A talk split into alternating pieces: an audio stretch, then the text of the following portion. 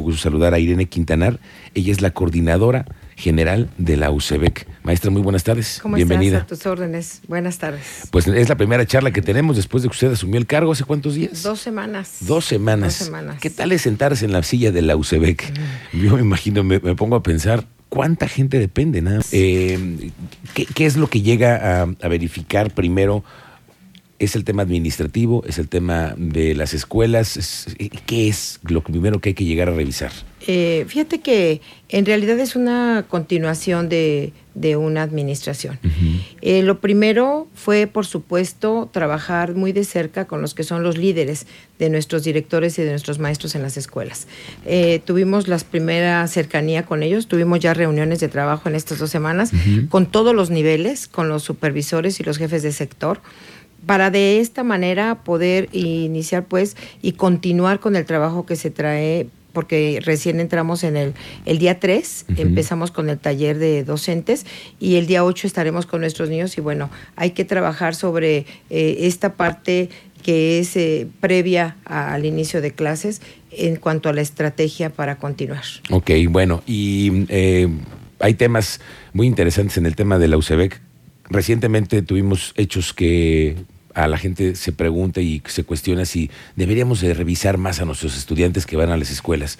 Y luego nosotros nos ponemos a pensar que no deberíamos de revisarnos nosotros primero en casa, saber qué es lo que tienen a la mano nuestros hijos para poderse llevar en una mochila a la escuela. Pero es una cosa que hemos platicado, ¿no? Es de dos, ¿no? La, la responsabilidad de los padres y la responsabilidad también de las autoridades. Pero, ¿hacia dónde va encaminada el, el tema de llegar a, a subirle un nivel al tema de las revisiones a los estudiantes que llevan a las escuelas? Fíjate que aquí es importante retomar cada uno de los que formamos parte de una comunidad eh, estudiantil, quiénes son, eh, qué, qué- qué es tu función. Por supuesto que los maestros eh, se capacitan, se forman en trabajar sobre las, los procesos de aprendizaje, las estrategias, la didáctica, pero sin embargo también aquí es muy importante la participación del, del papá, de la mamá o del tutor.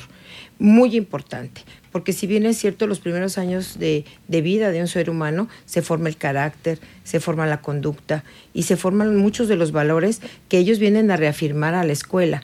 Y aquí va a ser muy importante el acompañamiento que nosotros les demos a partir de ahora a los padres de familia, que no se les ha dejado de dar.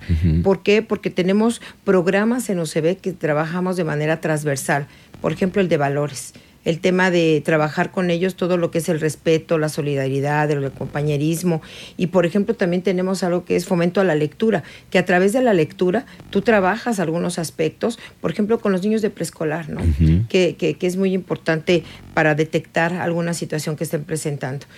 Eh, Lo ideal es que cada uno regresemos a qué nos toca dentro de esta formación de estos niños, niñas y jóvenes. Sí, ¿Cuál es la responsabilidad? ¿Qué, cu- de, de- de dónde vas a sacar tu granito de arena para aportarlo? ¿no? Eso es muy importante. Eh, yo recuerdo cuando iba a la escuela, mi mamá me, me preguntaba si yo había hecho mi tarea y me revisaba mi, mi mochila, ¿no? Y, y realmente no sería un tema que tendríamos que dejarlo hasta la escuela. Eh, es un tema que además ha sido una indicación de- del señor gobernador de trabajarlo cuidando los derechos de nuestros niños, de nuestras niñas, de nuestros maestros, de los padres de familia y nos hemos sentado a una mesa con el licenciado Rascado. Eh, ¿Para qué? Pues para eh, cuidar que cualquier acción que se, que se realice sea con, con, toda, con todo cuidado de los derechos de cada uno. Cuando me habla de cualquier acción es que de pronto debe- podría haber ese tipo de, no, no, no, no lo quiero llamar operativos, pero son revisiones aleatorias. Pues eh, lo importante aquí sería, eh, será revisar cuáles son los, los espacios que quizás requieran Ujú. de, de que implementemos el tema de mochila segura. Ok, ¿no? una Yo diría más bien, más yo diría, tu mochila tiene que estar segura al salir de tu casa, ¿no? Porque de cierta manera lo que ellos llevan a, a la escuela pues son cosas que tenemos en casa. Sí, lamentablemente son cosas que traen de, de- del hogar, ¿no? Del hogar. Y esto es en base a unas e- a evaluaciones de algunas zonas más conflictivas que otras, me imagino, cómo es. eh, Fíjate que se trabaja aquí con, con los supervisores, con los directores, y estos momentos eh, yo los retomo mucho, como son los consejos técnicos, te permiten, te permiten tener un seguimiento y un diagnóstico de lo que están sucediendo en las escuelas. Somos una entidad que como únicos tenemos una estrategia que es el expediente electrónico.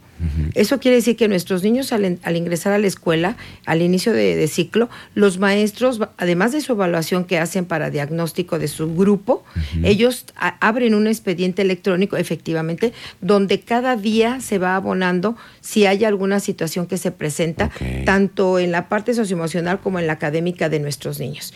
Y eso se retoma en el Consejo Técnico. Es ahí donde puedes ya trabajar con el, con el colectivo, con los maestros, y es ahí donde detectas qué requiere la, la, comunidad porque hay espacios donde los papás requieren incluso retomar la escuela para padres. Claro, es cierto. Eh, que es un tema que, que yo les comento mucho a mis compañeros maestros. En ocasiones, la luz, por supuesto, que les dan a los papás es el maestro, eh, es el que a veces te da el consejo, te da la orientación y esto por supuesto acompañados de expertos. Claro, y estas herramientas son muy muy interesantes, expedientes electrónicos que eh, ya pueden consultar hoy los maestros. Los maestros, ellos los tienen y, esto te permite eh, hacer una evaluación formativa, porque ya no es solo un número, ya tú vas abonando, pues, qué va siendo tu niño o el niño o niña de acuerdo a todos los días. ¿no? Sí, claro, le puedes dar un seguimiento, ya sabes en qué etapa está más o menos. ¿no? Así es.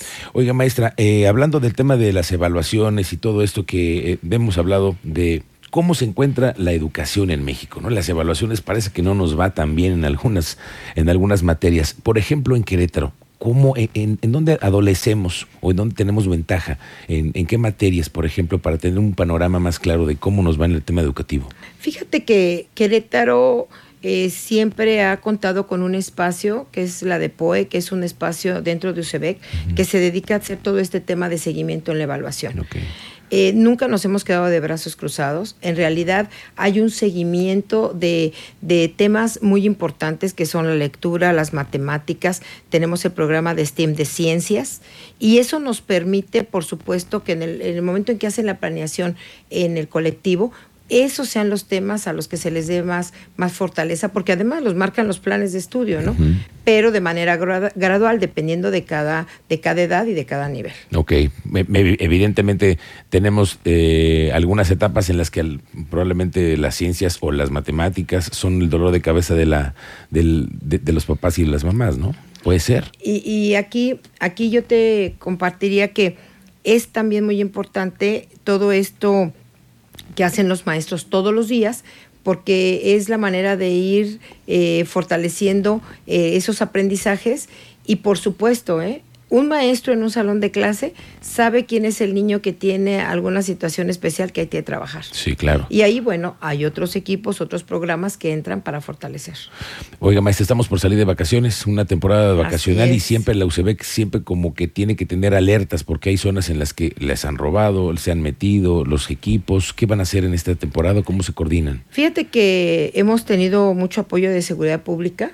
y, bueno, ya eh, salimos el día 15 formalmente es el lunes 18 cuando eh, se toma el tiempo de este periodo para, para la Navidad y hemos tenido ya eh, el apoyo de Seguridad Pública que va a hacer rondines por nuestras escuelas. Ok, en este Algunas otras tienen también cámaras y, y, también los padres de familia ahí se organizan y terminan haciendo equipo con los directores para poner sus cámaras y para hacer seguimiento durante el tiempo que no están. Yo había tenido, tenido eh, entendimiento de que había un crecimiento en el, en el número de, de cámaras que estaban incrementando para tener mayor vigilancia en las escuelas. Efectivamente. ¿Y eh, esa vigilancia es de parte de la UCEBEC? O sea, ¿ustedes las vigilan estas cámaras? Eh, fíjate que es, un tema que, por ejemplo, donde lo traemos muy, muy, muy claro es en San Juan del Río. Ah, en San Juan del Río ahorita se han instalado 136 cámaras y sí, efectivamente están conectadas a seguridad pública.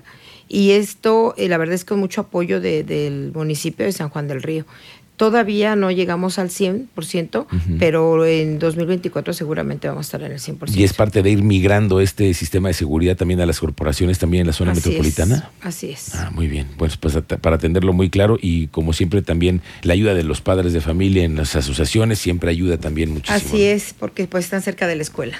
Muy bien, pues maestra, mucho gusto en conocerla. Los micrófonos siempre están abiertos para cualquier tema que pueda relacionarse con la UCEBEC. Y tenemos una pregunta en nuestro auditorio, Cristian. Así es, eh, aquí eh, quisieran saber, por ejemplo, a quienes egresan de escuelas particulares como posibles docentes, ¿por qué les cuesta trabajo eh, trabajar en escuelas públicas.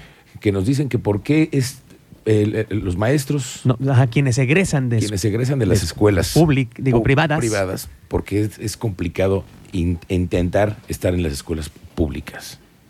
No, o sea, hay una convocatoria que se hace a nivel nacional, que atiende a todos los egresados de las escuelas formadoras, y es una convocatoria al servicio profesional eh, docente, al ingreso al servicio. Y es una convocatoria que además se atiende y bueno, tú haces todo tu trámite en una plataforma nacional y después, por supuesto, en orden de prelación te van llamando para que puedas participar eh, laboralmente. Ok, bueno. Bueno, pues, aquí hay un caso Y que importante. se acerque, por supuesto, ¿eh? si no ha sido atendida, también vemos en qué lugar se encuentra y podríamos atender para, para darle la... para darle un es seguimiento. la que aquí, información, sí, aquí claro. denuncia que le dijeron que la prioridad era para los que habían estudiado en la normal. Ah, ok. Entonces le pasamos el caso a la, a la maestra. Aquí le pasamos el caso. Muy bien, maestra, muchísimas gracias por la visita y la charla. gracias a ti.